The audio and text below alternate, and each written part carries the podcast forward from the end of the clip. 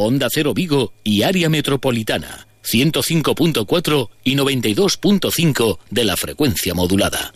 Roberto Joyero les ofrece este informativo. Noticias en Onda Cero Vigo con Víctor Blanco.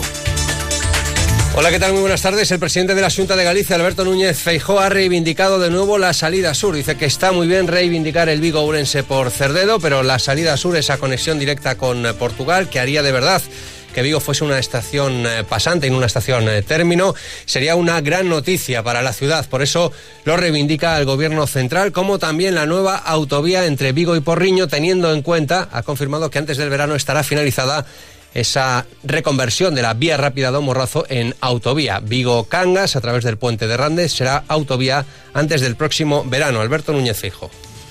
Esperemos antes del verano abrir esa autovía hasta Cangas y así conectar Vigo y Morrazo, Vigo, Moaña, Cangas en autovía a través del Ponte de Rande. E coaval do esforzo e do compromiso que estamos levando a cabo dende a Comunidade Autónoma, pois pedimos ese mismo aval e esforzo ao Goberno Central para que non esqueza o compromiso se ha asumido de... La presencia de Núñez Feijóo en Vigo obedecía a la presentación del proyecto de la nueva estación de autobuses, estación intermodal, conectada con la AP9, conectada con la estación de Tom Main. Las obras eh, podrían eh, comenzar este mismo verano y en año y medio estar finalizadas, es decir, comienzos de 2021 en el mejor de los eh, casos, según los eh, plazos que maneja la Junta de Galicia. Había dudas, y lo habíamos escuchado aquí, del alcalde en las últimas semanas, diciendo que no conocía el proyecto arquitectónico de esa nueva estación de autobuses y que esperaba que estuviese a la altura del magno proyecto que es el de Tom Main de la estación de tren, de la estación del AVI. Pues bien, Abel Caballero, una vez conocido el proyecto, está encantado y Núñez Feijó se ha mostrado encantado de que el alcalde esté encantado. Escuchamos a ambos. Telleira, eh, presidente, me encanta. Me encanta. Yo quiero decir así. Porque é a mostra de de unha forma brillante de construir ciudad. E por iso, como presidente da Xunta e como diputado por Vigo Pontevedra, hoxe un día importante para todos, tamén para min, e agradezo moito os aplausos que escoitei cando o alcalde de Vigo dixo que o que facía a Xunta en Vigo se sentía contento. Pois eu tamén me sinto moi contento. Moitísimas gracias.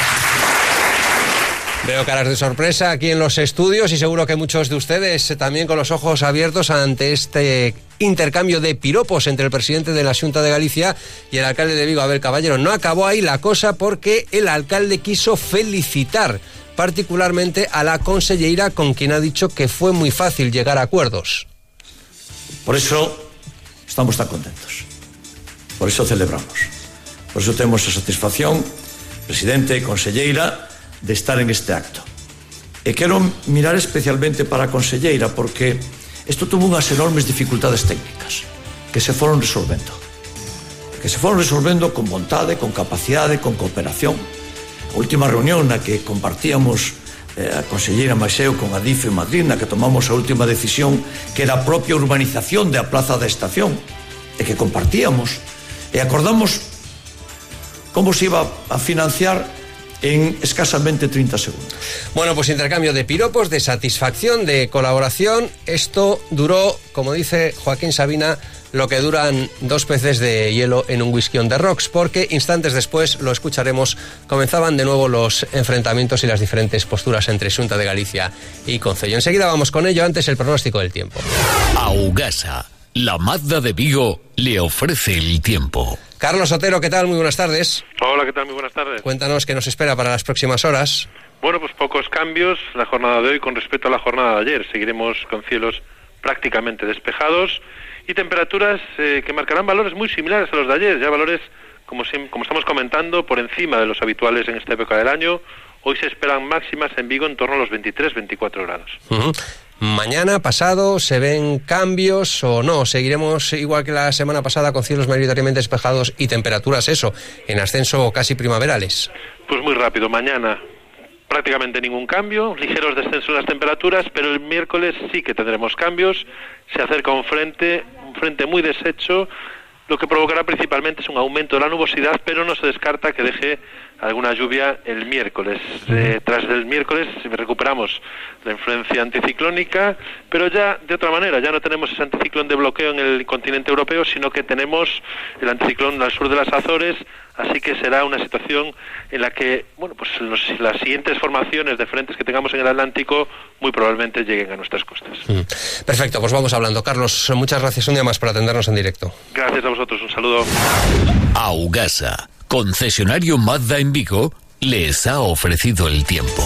Hemos tenido un nuevo accidente en la 52, en este caso a la altura de Asneves. Eh, eh, tuvo que ser trasladada una persona al hospital Álvaro Conquero al resultar herida en esa colisión. Más en crónica de sucesos, Luis Terreira. Sí, que la policía local detenía en las últimas horas a un conductor implicado en un accidente de circulación en el túnel de Martínez Garrido, a continuación de lo cual se daba la fuga. El conductor fue localizado en la travesía de Vigo. En el momento de la identificación, los agentes comprobaron que el conductor presentaba claros síntomas de encontrarse bajo los efectos del consumo consumo de alcohol. También hay que señalar un atropello grave sucedido en la calle Porriño cuando una furgoneta conducida por una mujer circulaba por la citada calle en sentido descendente hacia la avenida de la Florida alcanzando a un joven de 16 años que cruzaba la calzada, cruzaba la calle fuera del paso de peatones. Y por último señalar también que la policía local detenía en las últimas horas a un hombre de 43 años por presunta violencia de género. Sucedía este pasado domingo cuando agentes de la policía local se trasladaban a una cafetería de la zona del Calvario donde una empleada les indicaba que en el local se encontraba el hombre detenido que llevaba aproximadamente media hora profiriendo amenazas de muerte a una joven que se encontraba en el mismo lugar. Los agentes procedían a la identificación y posterior traslado del hombre a la comisaría de policía. Faltan 12 minutos para las 2 de la tarde. Ángel Mosquera está en el control técnico.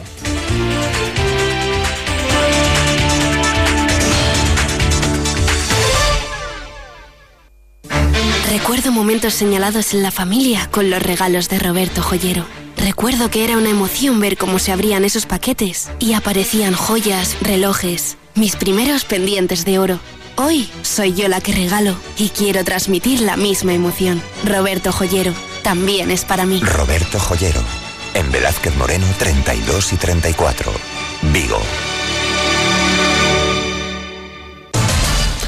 En respuesta a las continuas acusaciones que le realiza el alcalde de Vigo, Abel Caballero, de bloquear los proyectos para la ciudad, respondía en estos estudios, en los estudios de Onda Cero Vigo, el presidente de la Junta de Galicia, Alberto Núñez eh, Feijo.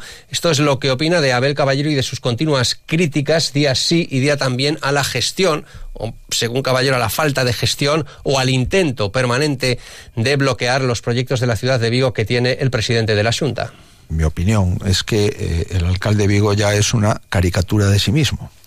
Y es que insulta por la mañana y amenaza por la tarde, normalmente todos los días de la semana.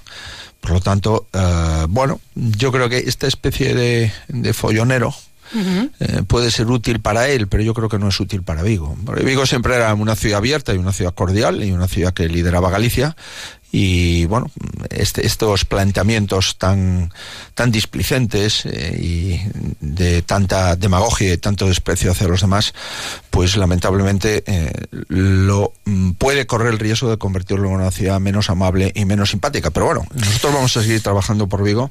Prácticamente a la misma hora que Alberto Núñez Feijóo hacía estas declaraciones en estos eh, micrófonos, el alcalde de Vigo, Abel Caballero, en rueda de prensa, confirmaba que el marisquiño se volverá a celebrar en la ciudad eh, de Vigo, a pesar de que, según él, el presidente de la Junta de Galicia quiso que no se continuase celebrando aquí. Pero les tengo que decir que el marisquiño seguirá en Vigo. A pesar de los intentos de la Junta de Galicia, del señor Feijó y del Partido Popular de llevárselo de Vigo, el marisquiño seguirá en Vigo. El marisquiño nació en Vigo y seguirá en Vigo. Y no lo van a llevar de Vigo los que están intentando, la Junta le encantaría llevárselo, ¿verdad? O que no eh, repitiese en Vigo, va a seguir en Vigo.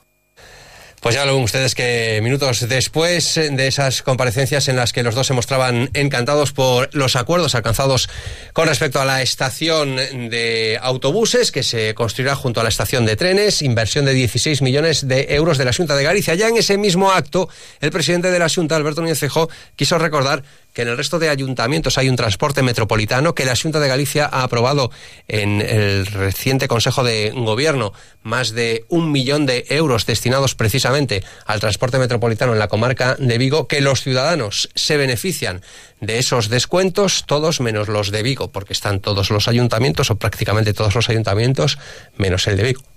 Oxe, todos los galegos que vivimos en áreas metropolitanas disfrutamos de descontos en materia de transporte público de ata 900 euros o ano gracias á colaboración da Xunta de Galicia e 64 concellos, é dicir, todos menos un. Pues esta es eh, lo ocurrido, lo que ha dado de sí esa visita del presidente de la Junta de Galicia, Alberto Núñez eh, Feijo. Hoy se ha presentado la candidatura del bloque nacionalista galego en la ciudad de Vigo. ¿Con qué ideas, con qué objetivos, Luis? Los diez primeros puestos de la lista que, que se van a presentar en las próximas elecciones. En el número dos figura una independiente, Maica Rivas, profesora, fue presidenta de FOAMPAS. En el tercero, Elsa Quintas. En el cuarto, Xerome Calero. Y en el número cinco, Raquel Pérez. El objetivo de los nacionalistas no es solo volver a la corporación municipal, sino también el de volver a ser una fuerza determinante en el Concello Vigués. Xavier Pérez Iglesias es el candidato a la alcaldía de Vigo por el bloque nacionalista galego. O noso objetivo non é só volver a ter representación representación institucional no Concello de Vigo. Hoxe constatamos que hai unha onda moi importante de, de simpatía, pero sobre todo eu creo que estes 4 anos foron unha oportunidade para o conxunto das vigueses e dos vigueses de comprobar como a ausencia do BNG pois foi moi lesiva para a cidade, no? E que nese sentido o noso repto, a nosa aposta non é só recuperar presenza, sino desde logo que esa presenza volva a ser determinante e decisiva, porque cada vez que o BNG foi decisivo na corporación municipal, fixemos que a cidade avanzase. Iglesias explica que el BNG está ultimando su programa electoral que tendrá dos ejes fundamentales, devolver la gestión municipal a los ciudadanos y acabar con la actual situación de Vigo como una ciudad cerrada, cambiándola por la urbe llamada a ser un referente en el sur de Galicia. Neste momento en Vigo o que goberna é inercia, a falta de proxecto, tamén en moitos ámbitos unha evidente falta de xestión, que hai que facer de Vigo unha cidade para o, para o povo, e iso pasa por poñer a política municipal ao servizo de resolver as necesidades e os problemas reais das veciñas e dos veciños. Frente a quen quere facer de Vigo unha, ou está intentando facer de Vigo unha pequena cidade de Estado amurallada, acantonada, enfrontada con todos, por todo. Nos o que queremos é que Vigo volva a asumir o seu papel de liderado, de liderado da área metropolitana, de liderado da Euroregión Galiza. Y ya hay nuevo director del Museo Marco de nuestra ciudad. Estuvo al frente del Centro Galego de Arte Contemporáneo. Actualmente dirigía la Fundación Torrente Ballester. Se incorporará de inmediato, según ha anunciado el alcalde de Vigo, Abel Caballero. Su nombre, Miguel Fernández Cid, ha sido elegido por una comisión de expertos absolutamente independiente y un modelo de selección a juicio del alcalde. Debo decirles que creo que es un acierto el nombramiento de este director. En todo caso, mi opinión, al lado de las opiniones de los técnicos que lo seleccionaron, pues es poco significativa porque no soy experto en absoluto en arte contemporáneo, pero creo que es un modelo de actuación para elegir director del marco. La actualidad política e informativa en Noticias Vigo. Síguenos en nuestra web. Y hoy se han dado a conocer los datos de comercio exterior en Galicia del año 2018. Una vez más se repite Comercio exterior, sexta posición para nuestra comunidad autónoma, está entre las más exportadoras de España. Fundamentalmente, ya lo saben ustedes porque se lo contamos en otras eh, ocasiones, centrada esa exportación en los dos grandes transatlánticos de la economía gallega, que es en primer lugar Inditex y en segundo lugar la factoría viguesa del grupo PSA Peugeot Citroën. Es eh, sin duda estas dos grandes empresas, estos dos grandes transatlánticos, los que suponen la mayoría de exportaciones que se realizan desde nuestra comunidad autónoma.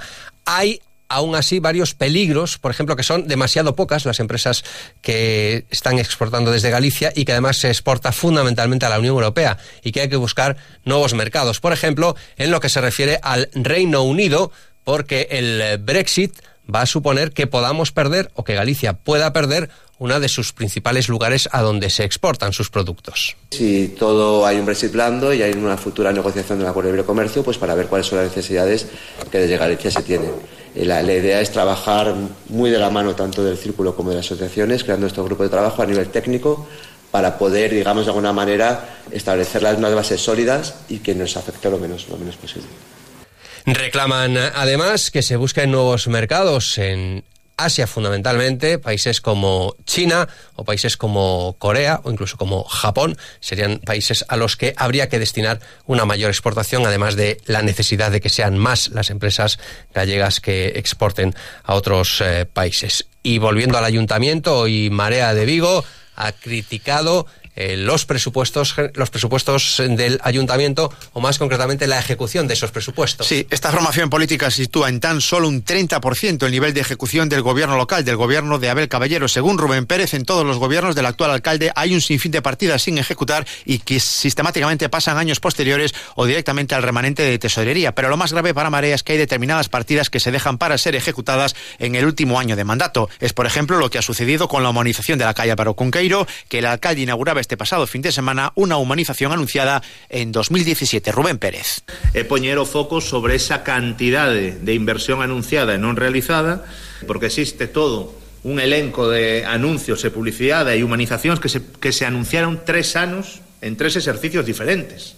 E a xente a sigue vendo como unha novidade, é dicir, e moito nos pensamos que co adianto electoral do, das eleccións xerais e vendo o alcalde que non vai poder inaugurar moito daqui a maio, que non lle interese tampouco sacar adiante determinadas actuacións Y vamos ya con la información del deporte. Rubén Rey, buenas tardes. Buenas tardes. La jornada al final no ha sido ni tan mala para el Real Cruz Celta, sobre todo revalorizado ese punto en Mendizorroza gracias a las derrotas de rivales directos. Próxima jornada de nuevo a domicilio, de nuevo en Euskadi, partido en Ipurúa ante el Eibar. ¿En qué cambia la situación de Miguel Cardoso? Da la sensación de que no demasiado. Es decir, que en Eibar, si cayese, posiblemente fuese destituido. Cabe pensar en esa opción. En todo caso.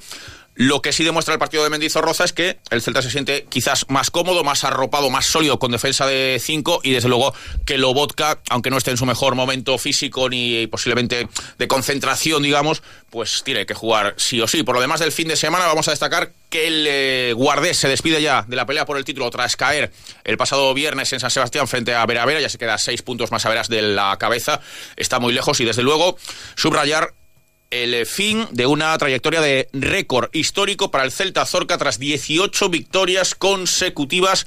Llegaba en Barcelona el pasado sábado la primera derrota del equipo de Cris Cantero.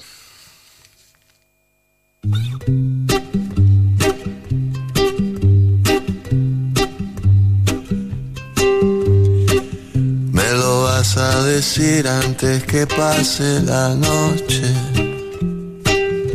no voy a esperar hasta que salga el sol. Porque la ilusión en tus ojos me está matando y no quiero aumentar la confusión. Te lo voy a decir antes de que sea tarde pues los cielos continuarán mayoritariamente despejados, según el pronóstico del tiempo que nos ha hecho Carlos Sotero al comienzo de este informativo, y con temperaturas que hoy alcanzarán los 23-24 grados, ni que estuviésemos en primavera. Es una oportunidad que no vendrá después. Mañana más de lo mismo y a partir del miércoles ya aumento de la nubosidad y alguna que otra precipitación será posible en nuestra comarca. Disfruten en cualquier caso de esta tarde, mañana volvemos. Ahora llegan las noticias de España y del mundo. Buenas tardes.